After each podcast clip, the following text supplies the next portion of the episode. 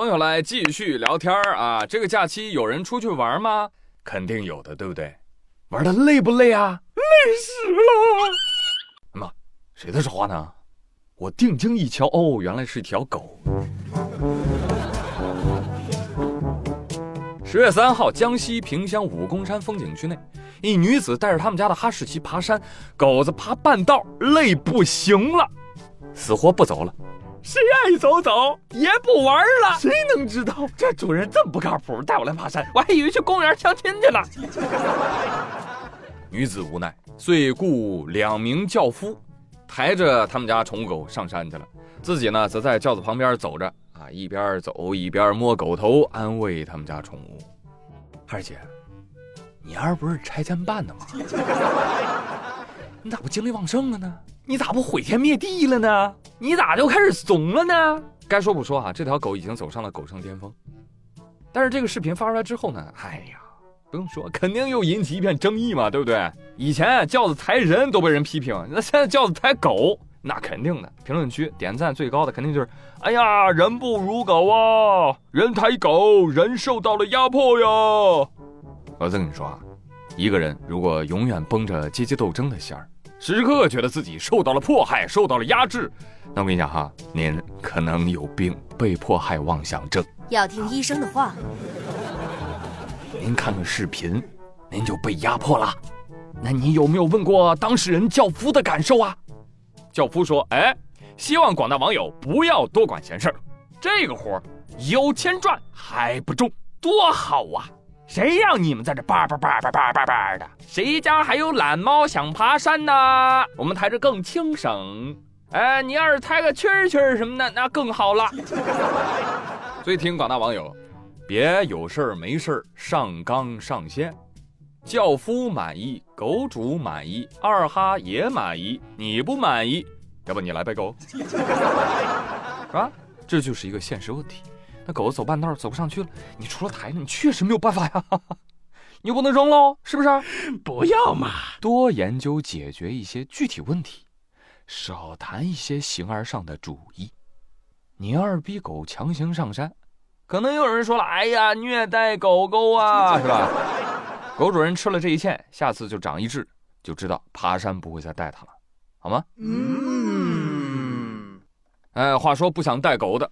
不止这位主人，前两天福建福州有一房东收房的时候，房内的一幕让他傻眼了。租客退房走了之后，在家里留下了两猫一狗。房东往阳台上一看，呀呵，还有一只呱呱哒。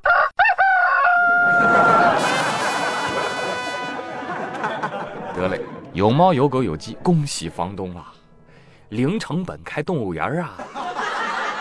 房东就问了：“哎，狗子，你们家主人呢？”狗说：“你问我，我是一只狗哎，你起开，打了我撒尿了都。”然后狗子当着房东的面就在地上尿了一泡。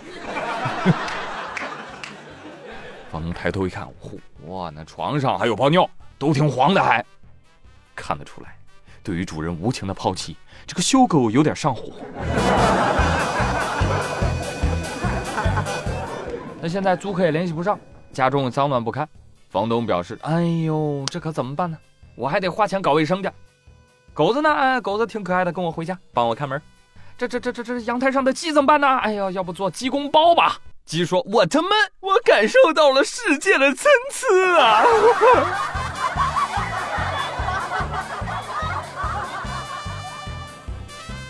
其实说实话，这个柴犬看起来挺贵的，应该不止一千块钱。房东其实赚了。嗯，我觉得这个租客走的如此匆忙，事有蹊跷啊。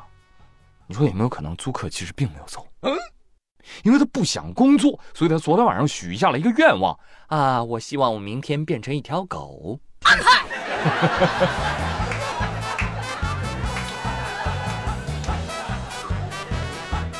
真的，咱就是说哈，现在这个调休上班的节奏，一周八天班啊，谁不累成狗啊？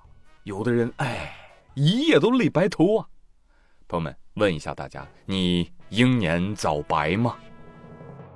医生表示啊，二十岁以前有白头发的人群，大部分是遗传因素导致的，目前没有任何有效的干预手段。而二十五到四十岁的人群，如果在半年到一年内逐渐的出现大量的白头发，那这个就跟熬夜啊、久坐啊、工作压力大、焦虑啊等等有关了。爸爸说啊，不准久坐了吗？哎呀，那难道要躺着？但是老板不允许呀。这这这，让你多起来活动活动，好不好？就是这些行为导致供应毛囊的血管产生了痉挛。它影响了黑色素颗粒的合成，而当黑色素颗粒减少的时候，哎，自然就会导致你全部或者部分的头发变白了。而如果白发密集出现在某一个部位，那一定就是不良习惯导致的。所以医生建议调整休息。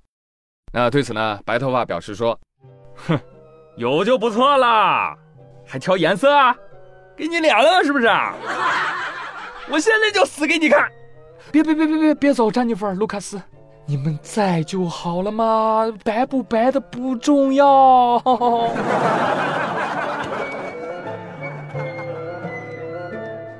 实不相瞒，朋友们，宇哥我其实就是少白头。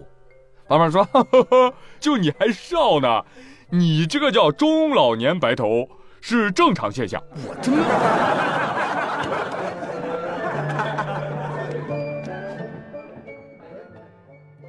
我就希望科学家们啊，就没事的时候能不能抽空研究一下啊，就把脸上的黑色素，可不可以就挪到头发上面去啊？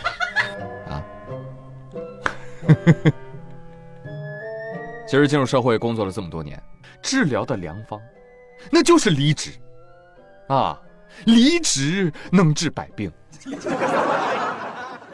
当然了，呃，失业会让百病复发，所以呢，就是先别离职吧。白头发就是我等社畜最后的倔强。头发这个东西呢，有就行了，还可以染，对不对？秃了那就试 试啊。浙江杭州二十八岁的小王是名大厂的程序员，工作之后呢，他发现他的头发就越来越稀疏，在尝试了各种方法之后无果。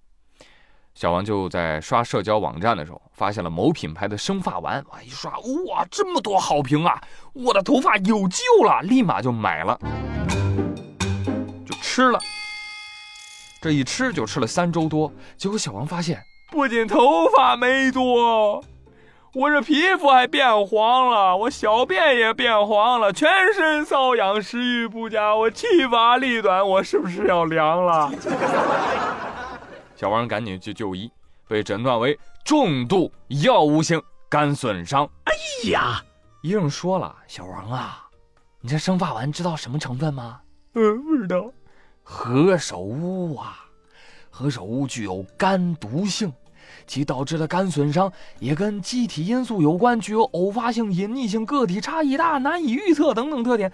总而言之啊，就是你挺倒霉的，啊，你跟何首乌不合呀。所以也提醒很多其他的小朋友们，不要乱用何首乌。哎，有道是，一入马农深似海呀，这从此头发是故人。那既然选择了代码呀，那就放弃头发吧。而且我发现很多人到现在还有执念啊，就是一定要把头发给生出来。你不知道脱发是二十一世纪世纪难题吗？你不信你，你看看英国皇室啊，那个祖传秃头，你看这个秃发是是有钱能解决的吗？啊，然后你再看看那个什么郭达斯坦森，秃怎么了？啊，秃不还是可以很 man 吗？所以不在头发，在于脸。